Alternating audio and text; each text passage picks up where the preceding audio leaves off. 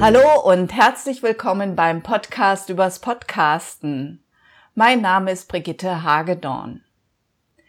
Ein zukunftsweisendes Podcast-Projekt hat Markus Klug gestartet. Lernabenteuer in Verbindung von Podcast und Newsletter. Das sagte Monika Birkner über das Projekt von Markus Klug. Podcast und Lernabenteuer. Diese Kombination klingt für mich ebenfalls sehr spannend und ich bin jetzt mit Markus Klug via Skype verbunden und möchte eben mehr über dieses Projekt erfahren. Hallo Markus.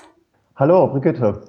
Ich bin schon ein wenig eingetaucht in dein Abenteuer, habe quasi schon etwas Abenteuerluft geschnuppert und bin neugierig, einfach mehr zu erfahren von diesem Projekt und natürlich, welche Rolle der Podcast dabei spielt. Du hast eine erste Podcast-Staffel schon Anfang letzten Jahres gestartet und zwar der, den Podcast Das Abenteuer digitale Zukunft. Das waren zehn Folgen und die waren sehr erfolgreich. Insgesamt ähm, hatten die Episoden, also die zehn Episoden, mehr als 40.000 Downloads. Wie bist du damals, also Start war Mai 2017, wie bist du damals zum Podcasten gekommen? Also ich hatte zuvor zusammen mit Michael Lindner ein Sachbuch in Eigenregie geschrieben, Morgen weiß ich mehr, intelligenter Lernen und Arbeiten nach der digitalen Revolution. Und das wurde bereits im letzten Jahr im März auf Tradition zum Buch des Monats erkoren. Wir hatten tatsächlich, also ich arbeite als Online-Redakteur und Formatentwickler für ein Demenzforschungsinstitut da entwickle und setze ich auch schon Podcasts um, Video rein, E-Books und derartige Dinge. Also da habe ich schon einige Jahre Erfahrung auf dem Buckel. Und dann hatte ich neben meiner Arbeit als Online-Redakteur und Formatentwickler, weil ich auch dann noch selbstständig unterwegs bin, fast jedes Wochenende an diesem Buch geschrieben. Und dann wollte ich mal was Knackigeres machen. Also dann kam ich so auf die Idee, es waren halt zahlreiche Interviews im Rahmen dieses Buchprojekts, die auch entstanden sind mit Projektmanagern, mit Journalisten, äh, auch zum Teil mit Solopreneuren, die den digitalen Wandel schon für sich nutzen in ihrer Arbeit sehr konsequent.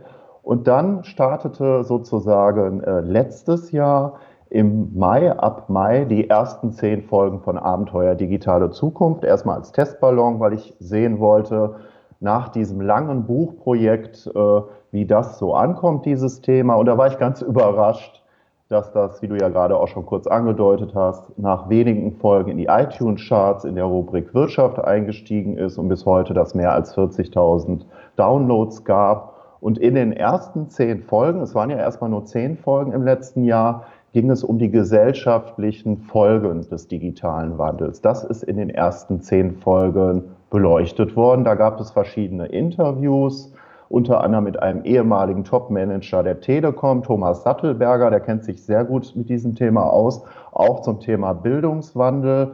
Oder es gab auch ein äh, Interview mit Boris Gloger zum Thema Scrum und es gab zahlreiche Impulse und Medientipps zu diesem Thema in den ersten zehn Folgen. Stimmt, du hast da tolle, tolle Leute gefunden für die Interviews. Ich habe nicht alle, aber einige gehört. Sehr spannend. Du sagtest gerade, du warst ein bisschen überrascht von dem Erfolg. Das heißt, ähm, du hast den Podcast jetzt nicht irgendwie besonders promoted.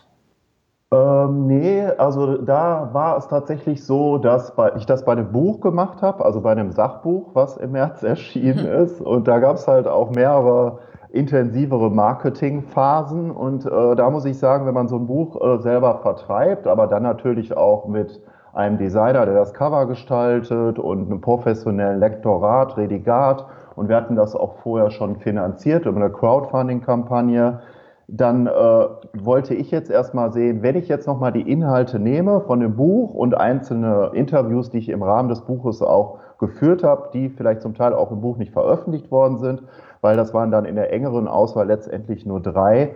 Wie läuft das denn jetzt, wenn ich da diese Themen nochmal in kürzerer Form quasi als Quickie aufbereite? Und da habe ich tatsächlich erstmal nicht großartig viel Marketing im Vorfeld betrieben und es hat aber dann trotzdem wunderbar funktioniert. Das war vielleicht auch die Überraschung. Das heißt, das Buch hat auch, auch gute Werbung für den Podcast gemacht. Ja, das auf jeden Fall, weil äh, ich hatte natürlich schon vorher ein Newsletter und ich hatte auch schon irgendwie, ich weiß es nicht mal ganz genau zu dem Zeitpunkt, irgendwie so 200 Newsletter-Abonnenten und äh, so weiter. Äh, das natürlich schon und ähm, auch Kontakte zur Presse, durch die Pressearbeit für das Buch, um nur so ein paar Beispiele zu nennen, auch aus meinem persönlichen Netzwerk. Also das ja im jeden Fall schon. Also da habe ich schon gesehen, dass das Interesse für dieses Thema auch in Podcast-Form da ist. Dass das dann aber so äh, erfolgreich sein würde, das hätte ich erstmal nicht vermutet. Das eigentliche Abenteuer fängt aber jetzt an mit der zweiten Staffel.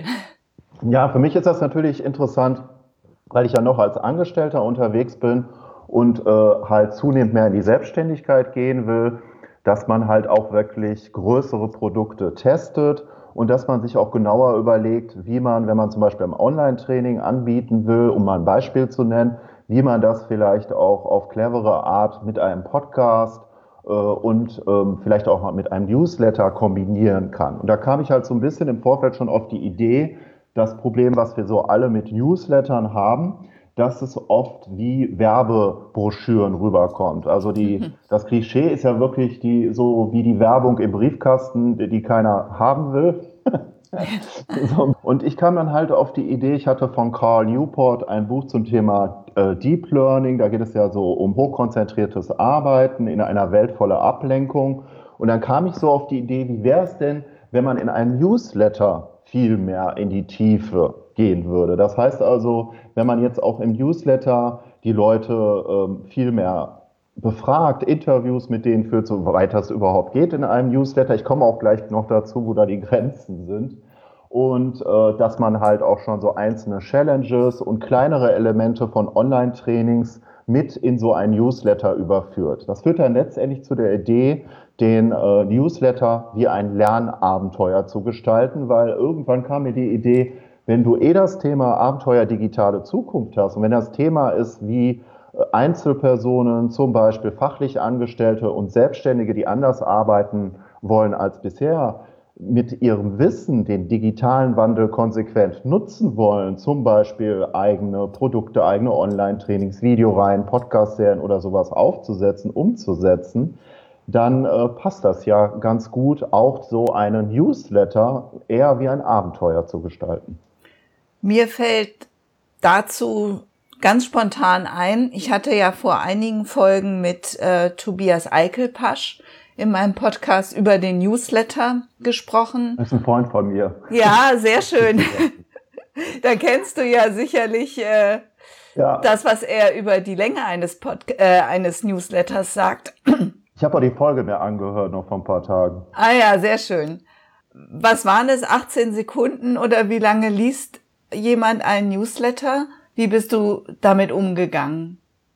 Ja, das ist in der Tat ein Problem. Äh, das ist auch so ein bisschen die Grenze zum Lernabenteuer. Das werde ich jetzt, wenn ich äh, den nächsten Podcast mache, auch etwas anders machen. Man braucht noch ein zusätzliches Medium, um mehr äh, mit den Leuten in die Interaktion zu kommen. Damit will ich sagen, weil die Aufmerksamkeit so begrenzt ist beim Newsletter und die Leute im Alltag oft sehr wenig Zeit haben, teilweise beruflichen Stress, kennen wir ja alles ist es auch relativ schwierig, äh, mit Fragen und anspruchsvolleren Aufgaben und Challenges aufzuwarten in einem Newsletter. Es sei denn, man hat wieder äh, irgendeinen Anreiz, ja. Das ist so ähm, auch die Herausforderung dabei. Und dazu würde ich sagen, dass man zum Beispiel einen Facebook-Gruppenkanal, das wäre jetzt mal ein Beispiel aktuell, wunderbar dazu nutzen kann, wirklich auch gekoppelt mit so einem Podcast-Format und einem Abenteuerformat im Newsletter mehr mit den Leuten in Kontakt zu kommen, denen schneller Fragen stellen zu können, weil gerade auf Facebook die Möglichkeiten äh, da, da sind, dass man schneller in Interaktion kommt. So kriegt man auch schneller was von den Leuten heraus, kommt schneller ins Gespräch, weil äh, im Alltag, wenn man in Newsletter, sagen wir mal, mehrere Fragen stellt oder sowas, die Leute doch meistens äh, nur relativ wenig Interesse haben, sich da mehr Zeit für zu nehmen. Ne? Das ist so ein bisschen die Herausforderung dabei. Das heißt, ähm, der Newsletter ist quasi mehr so eine Erinnerung und kommuniziert wird dann über andere Kanäle, über schnellere Kanäle sozusagen. Das wäre in der Zukunft so. Momentan mache ich das noch nicht so. Was ich auf jeden Fall mache, momentan auch schon im Newsletter, ich arbeite viel mit Videos. Ich habe jetzt zum Beispiel gesehen äh, in der Liste, die ich habe, wo sich äh, Personen eingetragen haben für den Online-Kurs, der ja am 16. Juli läuft, mache etwas Besonderes aus deinem Wissen dass ich mir dann zum Beispiel schon die Profile von den Leuten angeschaut habe und angeschaut habe, was die im Internet machen. Und dann habe ich daraufhin ein Video äh, vor drei Tagen produziert. Das wäre jetzt mal ein Beispiel, wo ich schon in Kommunikation mit den Leuten gehe. Das heißt, ich reagiere auf das, was ich sehe, wofür die sich interessieren. Und es gibt halt auch im Newsletter immer wieder Videos und Challenges. Das ist also kein konventioneller Newsletter. Es ist tatsächlich so, dass es auch, was die Verwendung von Medien und Aufgabenstellung geht, äh, deutlich in eine andere Richtung führt als die Newsletter, die wir so kennen. Es ist kein konventioneller Newsletter und offenbar ist es auch kein konventioneller Online-Kurs. Du nennst es auch eher Online-Training. Wie genau soll das ablaufen? Also es ist ja immer so, das habe ich so ein bisschen von Monika Birkner gelernt und von Mike Pfingsten, dass man den Nutzen direkt kommuniziert. Das Problem bei Online-Trainings ist ja, ähm, es gibt ja auch Studien dazu, dass die bis zu 80, 90 Prozent eigentlich ungeöffnet bleiben oder man schaut sich die ersten Folgen an. Ich kenne das von Udemy, das ist ja eine US-amerikanische Bildungsplattform, die, glaube ich, 2011 äh, Fuß gefasst hat im deutschen Markt. Ne, da hat man dann so einen Videokurs, fünf, sechs Stunden, den hat man sich gekauft. Dann schaut man sich so die ersten Videos und Aufgaben an und dann verpufft das. Und deshalb war meine Idee, äh, einen Kurs zu konzipieren, äh, der erstmal nicht so ist, dass man direkt irgendwie 30 Videos hat und 200 Seiten Text, weil das einen völlig überfordert, sondern dass man wirklich herausfordernde Aufgaben in so ein Training stellt, dass die Leute auch teilweise noch gar nicht wissen, was sie erwartet. Aber das Resultat dieses Kurses, weil du das gefragt hattest, soll nach sechs Wochen sein, dass man ein multimediales Konzept erstellt zu einem eigenen Expertenprogramm. Damit will ich äh, sagen oder meine ich, wenn man jetzt eine Podcast-Reihe startet, da muss man sich ja auch direkt oder sollte man sich direkt auch überlegen, zum Beispiel als Selbstständiger, wie kann man das mit einem ersten Produkt verknüpfen? Und dann stellt sich auch wieder die Frage, wie kommt das mit der eigenen Website zusammen? Das heißt also letztendlich das ganze Paket der Medien, die man da entwickelt, bespielt und umsetzt, wie man das auf systematischere Art und Weise macht. Das äh, ist ja häufig das Problem. Und dazu gibt es halt dieses Training. Mache etwas Besonderes aus deinem Wissen, wie du in nur sechs Wochen, ja, wenn man so will, als Experte in einer Nische das Fundament zu einem multimedialen Programm schaffst, das andere in den Band zieht. Das ist ja so ähnlich wie dein Podcast, den ich jetzt gestartet habe, dass man sich von vornherein überlegt, wie kann man das mit dem Newsletter und vielleicht auch mit anderen Medien verbinden und wo besteht die Verbindung auch zu einem ersten Produkt, Online-Training, Coaching. Das ist der Ansatz dabei und das sollen die Leute als Konzept in sechs Wochen dann stehen haben. Und dazu bekommen Sie auch wirklich herausfordernde Aufgaben. Sie müssen auch eigene Medienexperimente machen. Sie müssen tatsächlich auch selber einen Podcast produzieren. Sie müssen spontan vielleicht auch ein Webinar geben oder so etwas. Da gibt es dann Aufgaben, da will ich jetzt noch gar nicht zu viel verraten weil ich sehe das Problem oft, dass wir sehr viel nachdenken. Also Wissen ist nicht das Problem, sondern das Machen ist das Problem. Und äh, meine Erfahrung ist bis jetzt, wenn ich wirklich äh, mit Podcasts äh, experimentiere, mit meiner Stimme, wenn ich eigene Videos produziere, wenn ich zeichne und scribble, auch mal auf andere Gedanken komme, auch mal außerhalb des Rechners, dann weiß ich ganz anders, was zu mir passt und wie ich das zusammenführe, als wenn ich die ganze Zeit nur, ähm, sagen wir mal, konzeptionell darüber nachdenke, was ich gerne einmal machen möchte, aber das tatsächlich noch nicht wirklich ausprobiert habe. Mir hat jetzt bei allem, was ich bisher gesehen habe, so ein bisschen der Text gefehlt. Mhm. Machst du gar keine Texte mehr? Also ich habe ja auch ein, also verschiedene Kurse, unter anderem einen begleiteten Online-Kurs mhm. und einen Selbstlern-Online-Kurs. Mhm. Und ähm, bei dem Selbstlernkurs habe ich zum Beispiel gesagt, Teilnehmer bekommen Feedback von mir an drei verschiedenen Stationen im Kurs. Einfach, weil ich kenne natürlich auch die Zahlen, dass, also ich habe gehört, zehn Prozent der Käufer machen die Kurse tatsächlich ja. nur.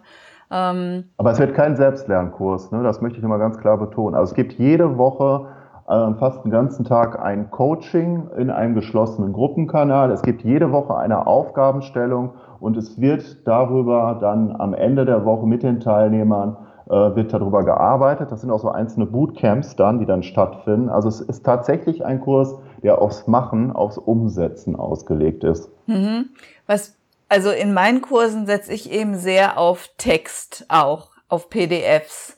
Ähm, und das hast du jetzt gar nicht? Doch. Ich habe einen, äh, weil ich ja bei Brigitte und Ehrenfried in der Smart Business Herbstgruppe war 2016 und ich mich sehr intensiv mit deren Inhalten auseinandergesetzt habe, habe ich tatsächlich einen Formatgenerator als PDF. Das heißt, Formatgenerator ist ein bisschen was anderes als bei Ehrenfried und Brigitte. Ähm, ich habe das quasi so ein bisschen als Inspiration genutzt, also weil ich das wirklich toll finde, was die machen. Konter, Konter Kromberg, ja? Genau, genau, Konter Kromberg. Und ähm, ein Formatgenerator bedeutet, dass du ähm, sozusagen systematisch in einem PDF in verschiedenen Modulen durch verschiedene Medien durchgeführt wirst. Das heißt also, wenn du zum Beispiel einen Podcast machen willst, dann ist erstmal die Frage, was gibt es überhaupt für Podcast-Formate? Es gibt kurze, es gibt lange, es gibt äh, Podcasts, die sind äh, wie ein Training konzipiert, es gibt äh, Podcasts, die setzen stark auf Interviews, es gibt Podcasts, wo mehr Impulse gegeben werden und weniger und weniger so etwas, was ich gerade gesagt habe. Dann gibt es welche mit, mit Buchtipps, Medientipps. Also es gibt halt ganz unterschiedliche Podcasts. Und dann wird man da durchgeführt und entdeckt erstmal die ganze Bandbreite auf systematische Art und weiß dann, wenn man durch so ein Modul durchgelaufen ist, welches Podcast-Format zu einem selbst passt. Und dann ist zum Beispiel, sind dann auch Checklisten in diesem äh, PDF, wie man das dann umsetzt. Das heißt, von der ersten Idee, bis es in iTunes, Stitcher und in anderen Plattformen steht, wie sehen da die einzelnen Schritte aus? Das ist so eine Checkliste, äh, so eine Best-Practice-Anleitung quasi. Und so ist das in dem ganzen Formatgenerator angelegt, dass man quasi systematisch durch diese Medien läuft und dabei herausfindet, was zu einem passt, wie das funktioniert und wie man das umsetzen kann. Das wird sozusagen als ergänzendes Format zu diesem Training mit angeboten. Das heißt, ich erfahre, welches Format zu mir passt oh. und erfahre auch oder lerne auch, wie, wie das geht. Genau. Dazu mhm. gibt es dann auch Videos von mir. Also ich nehme mal ein Beispiel. Wow. Ähm, es gibt am Anfang gibt es eine Aufgabe, am Anfang der Woche gibt es immer eine Aufgabe. Und sagen wir mal, die Aufgabe wäre, in dieser Woche äh, musst du deinen ersten Podcast umsetzen. Ja, sagen wir mal, das wäre die Aufgabe. Also mein, ja. mein Seminar heißt in fünf Wochen, nein, in vier Wochen zum eigenen Podcast. Das ist sportlich, das in einer Woche. Ich will was nochmal dazu sagen. Mir ist mhm. das völlig klar, dass man einen Podcast äh, mit Intro, Outro, äh, professionellen Trailer, äh, die ganze Konzeption dazu, dass man das nicht hinbekommen wird. Aber was man hinbekommen wird, ist zum Beispiel, dass man ein erstes Audioformat in einer Woche umsetzt, dass man dann den anderen Teilnehmern des Kurses zum Beispiel in einer Dropbox zur Verfügung stellt. Das kann man hinbekommen. Ja. Und so etwas meine ich auch. Das heißt also, es geht ja nicht darum, einen äh, äh, konzeptionell durchdachten Podcast mit allem drum und dran zu produzieren, das wäre viel zu steil als Lernkurve, das sehe ich genauso wie du.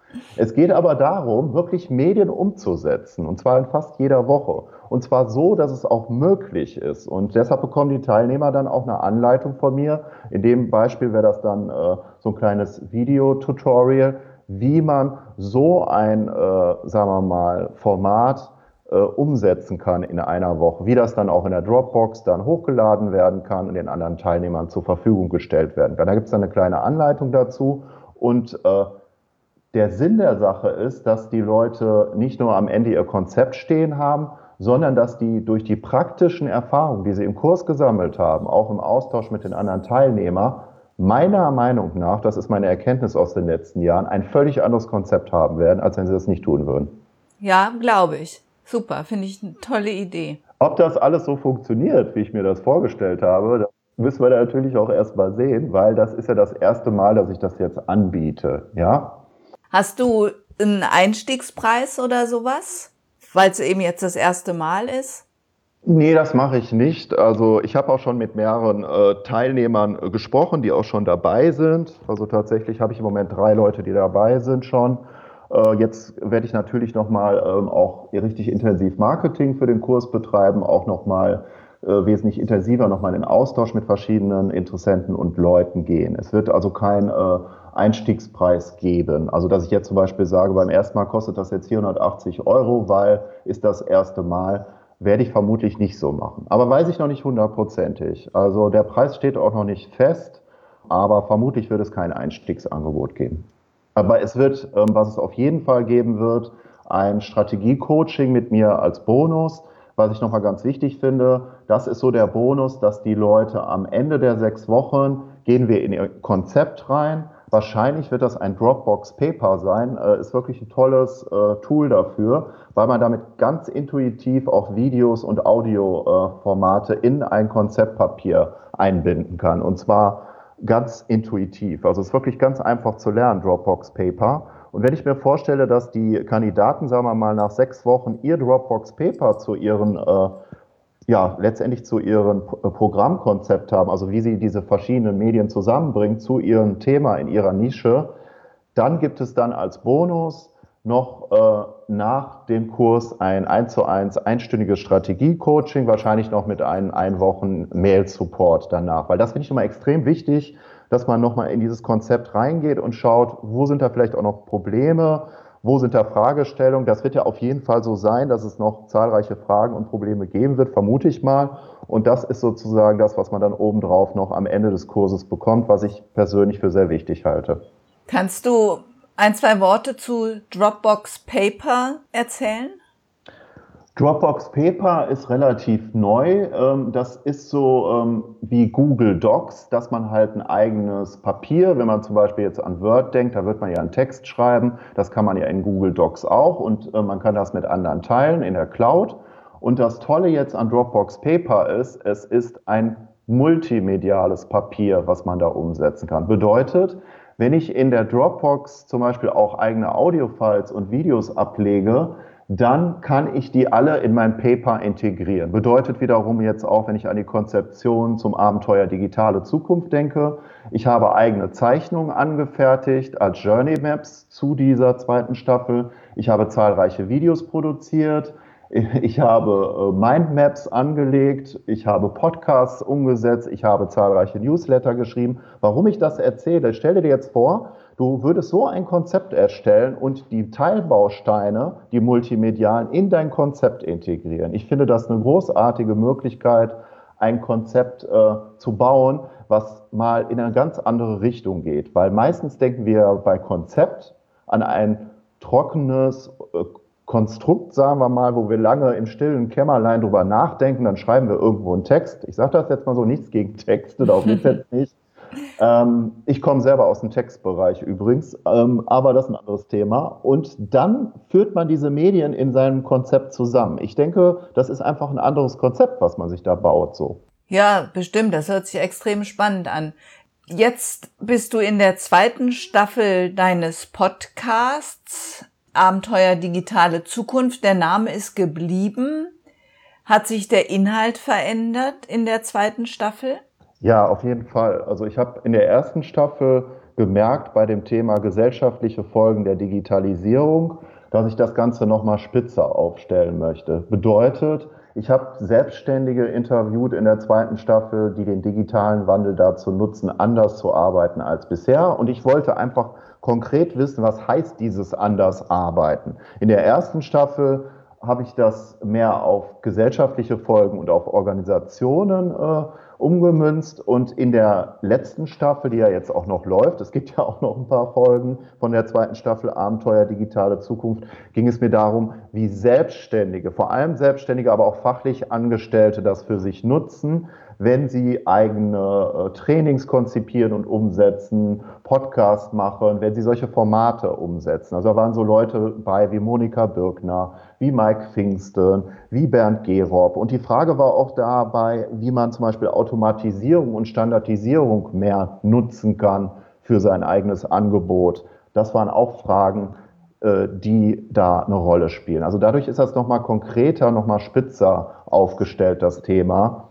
Ist der Podcast oder die Podcast-Staffel beendet, wenn der Online-Kurs startet? Ja. Und welche Rolle spielt der Podcast in dem Online-Abenteuer, sagen wir es mal so? Also let letztendlich ist die Idee dabei, dass man einen Podcast baut, der mit einem Produkt verbunden ist und dass man halt sich von vornherein überlegt, wenn ich jetzt, äh, sagen wir mal, in x Monaten äh, meinen ersten Online-Kurs anbieten will, als Beispiel, wie sehen dann die Podcast-Folgen davor aus? Und äh, wenn ich jetzt, sagen wir mal, äh, 16 bis 18 Folgen machen möchte, äh, da, äh, bei dieser Reihe war das jetzt immer am Montag, also ein Podcast pro Woche, wie kann das dahin führen zu diesem Ziel? Aber es geht natürlich nicht nur um Marketing und um Verkauf. Es geht einfach darum, das mehr zusammen zu denken, dass man halt auf der einen Seite nicht so wahnsinnig viel Content immer wieder rausschießt, hochwertigen Content und Freebies und was weiß ich noch alles. Das ist ja auch alles wunderbar, aber dass man halt auch viel strategischer an die Sache herangeht. Übrigens auch ein Schwerpunkt in der neuen äh, Staffel von Abenteuer Digitale Zukunft, unter anderem mit Monika Birkner, wie baut man eigene Formate als Experte auf strategischere Art und Weise? Und was hat das mit dem eigenen Podcast zu tun, wenn man denn einen Podcast starten möchte? Die Podcast-Folgen finden im Kurs keine Verwendung mehr. Ich bin ja so ein großer Freund von Mehrfach- und Wiederverwertung. Sie sind aber immer schon eine auch inhaltliches einführen in das Thema oder wo man sich halt mit dem Thema schon auseinandersetzen kann? Also jetzt momentan mache ich das so, äh, ich habe ja jetzt ungefähr, ich glaube, ich habe jetzt 17 Folgen gemacht, es kommen noch drei und ich habe ja auch viele Interviews jetzt geführt in der zweiten Staffel. Das wird bei der nächsten Staffel alles ein bisschen anders, da kann ich ja vielleicht nochmal gleich kurz was zu sagen. Mhm.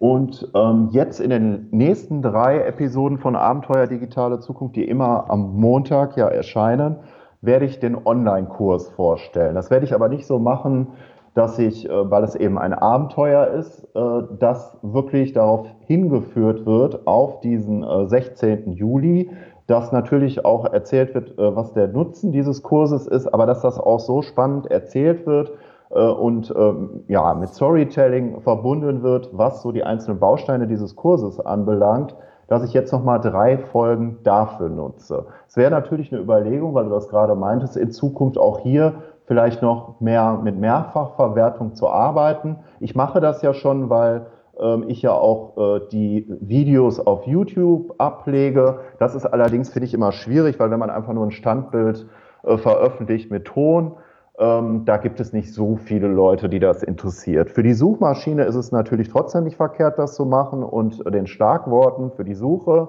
weil es halt einfach eine, weil es dafür ja auch wichtig ist, je nachdem, wie die Leute zu deinem Angebot kommen. Aber da habe ich schon äh, diese Mehrfachverwertung mit reingenommen. Äh, beim nächsten Mal würde ich das dann auch noch mal vielleicht noch mehr machen. Ja. Ich finde es aber eine schöne Idee, mit einem Podcast im Prinzip auf einen Online-Kurs hinzuarbeiten. In deinem, in deinem Podcast verweist du immer nur auf deine Webseite oder auch auf ein Datum eines Kursstartes? Mhm. Fragezeichen.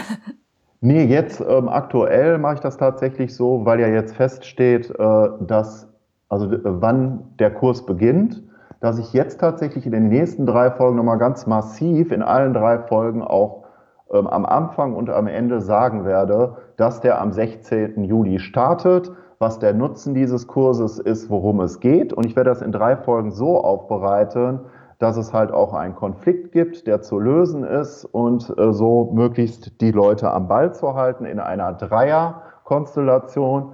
Und dann folgt halt der Kurs. Aber natürlich äh, nutze ich nicht nur den Podcast dazu, jetzt Leute zu dem Kurs zu bringen, sondern ebenso den Newsletter und auch noch andere Dinge, um damit das halt auch funktioniert. Wie gesagt, das ist ja jetzt das erste Mal, dass ich das alles mache und äh, da bin ich selber gespannt, wie viele Teilnehmer dann am 16. Juli bei dem Kurs dabei sein werden.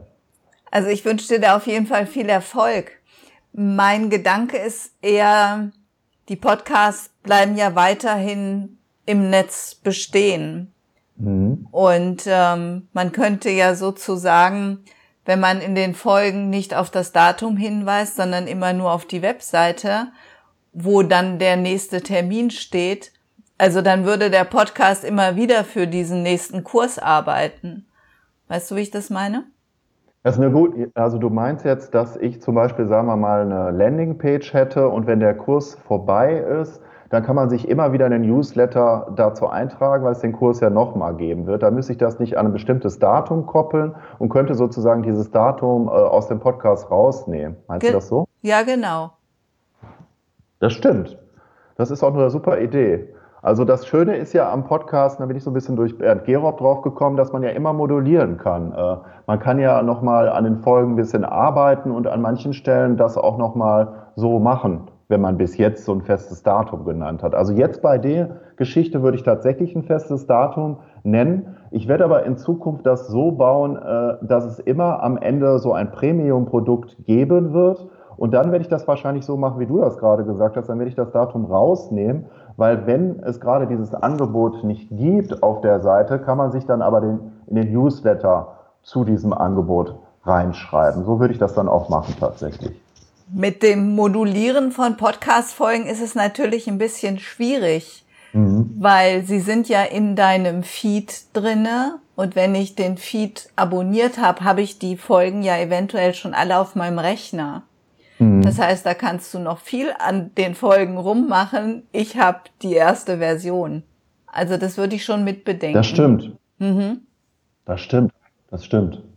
Also letztendlich läuft das darauf hinaus, dass ich bei der nächsten Staffel das tatsächlich eher so machen werde, wie du gerade gesagt hast. Bei der Staffel aber mit festen Terminen und Daten noch arbeite.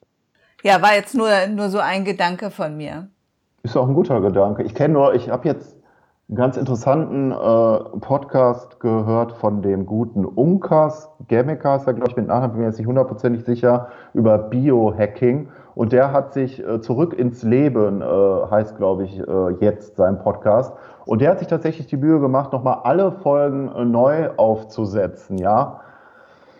Äh, das meinte ich ja, das ist jetzt die krasseste Form des Modulierens. Ja, aber, aber dann ärgerlich, wenn, ja, wenn Menschen, die einfach schon alle einmal entweder gehört haben und nicht nochmal hören oder halt, wenn man mit iTunes abonniert am Rechner, ja, halt die alten Versionen hat. Ich würde es mir, glaube ich, auch nicht antun, weil das war schon sehr viel Arbeit, das nochmal alles äh, zu machen. Ich finde das dann halt irgendwie smarter, das höre ich jetzt so ein bisschen raus, wenn man äh, das, was man gelernt hat, sozusagen in die nächste Staffel mit reinnimmt und es dann anders umsetzt. Als ich mich ein bisschen äh, tiefer da reingeguckt habe, ähm, was macht das, wie, äh, was machst du, wie funktioniert das, habe ich schon gedacht, boah, du warst wahnsinnig fleißig. Nur das, äh, der, der Punkt ist ja dabei, wenn du als Selbstständiger unterwegs bist, so wie du als Selbstständiger, Du musst dir ja auch überlegen, wie du das smarter machst, ne? dass dein Arbeitsaufwand auch minimiert wird. Das heißt also, das war jetzt wirklich wahnsinnig aufwendig und so würde ich das jetzt auch nicht jedes Mal praktizieren. Ja, ja, aber also, ich denke, du hast allein schon bei dem Führen der Interviews hast du ja also extrem viel gelernt. Einfach schon.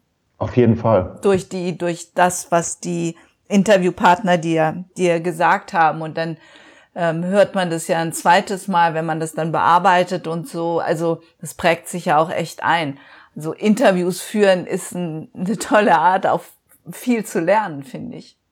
Das war ja auch so der Sinn bei dem Podcast, äh, weil es ja ein Lernabenteuer ist dass die Leute etwas darüber lernen, wie sie, wenn sie zum Beispiel neben der Arbeit ähm, erste Produkte umsetzen wollen, eine erste Podcast-Serie oder sowas ins Net, im Netz oder als Selbstständiger anders zu arbeiten als bisher, dass die von so Leuten wie zum Beispiel Monika Birkner, Mike Pfingsten und Bernd Gerob mal hören, wie haben die das eigentlich gemacht, so wie der Bernd, ne, der auch erstmal ein paar Jahre experimentiert hat, auch auf YouTube und so weiter und die Membership-Plattform zum Thema Führung, die stand natürlich nicht direkt und da gab es auch zahlreiche Experimente im Vorfeld.